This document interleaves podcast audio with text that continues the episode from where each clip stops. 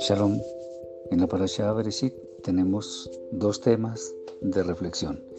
El primero tiene que ver con la expresión según su especie. En el relato de la creación podemos leer que Elohim creó los animales y las plantas según su especie. De hecho, al ser humano lo creó varón y mujer, lo que implica que aún el hombre cumple con la condición de haber sido creado según su especie. Pero ¿qué nos puede enseñar esto hoy? En realidad mucho, pues tal cosa nos revela a un Todopoderoso excelente en todo, pero además que ha establecido un orden muy preciso para que todo lo creado se comporte en la forma adecuada. El panorama actual de total caos e independencia de la mente superior es la consecuencia de haber abandonado la senda de la vida. Homosexualismo y otras situaciones anormales son la muestra de que el ser humano decidió libremente apartarse de lo que fue establecido en el principio.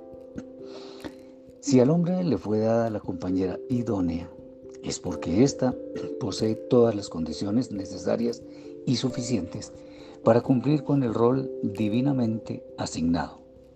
Aún los animales fueron creados macho y hembra porque sólo de esta manera es posible preservar la especie. En el hombre sucede de manera similar. Hoy en día se acepta sin recato el homosexualismo de un número creciente de personas, pero este no es el plan del Eterno bendito sea. Todo aquello que vaya en contravía de lo que fue creado simplemente no es bueno, porque solo lo bueno puede estar en armonía con el Creador, bendito sea su nombre. Llamar a lo bueno malo y a lo malo bueno es un pecado por el cual se deberá responder al final. Pero hay otras formas de ver este tema. Por ejemplo, lo que fue creado para comer no puede ser reemplazado o complementado con lo que no es para comer, pues el cuerpo y el alma que el Eterno nos dio deben ser alimentados con lo que Él considera alimento. Concretamente, el cerdo, los mariscos y animales similares no son aptos para comer, pues causan daños severos al cuerpo y, por ende, al alma. Por ello, el Eterno ha prohibido comerlos porque de hecho no son comida. Debemos ser sumamente cuidadosos con lo que ingerimos, pues de esta manera sabremos si en realidad estamos siendo nutridos o técnicamente envenenados. Si el Eterno creó algo para comer, podemos comerlo. Y si no, pues no lo debemos ingerir. En otras palabras, cada cosa en su lugar, porque cada una de ellas fue creada según su especie.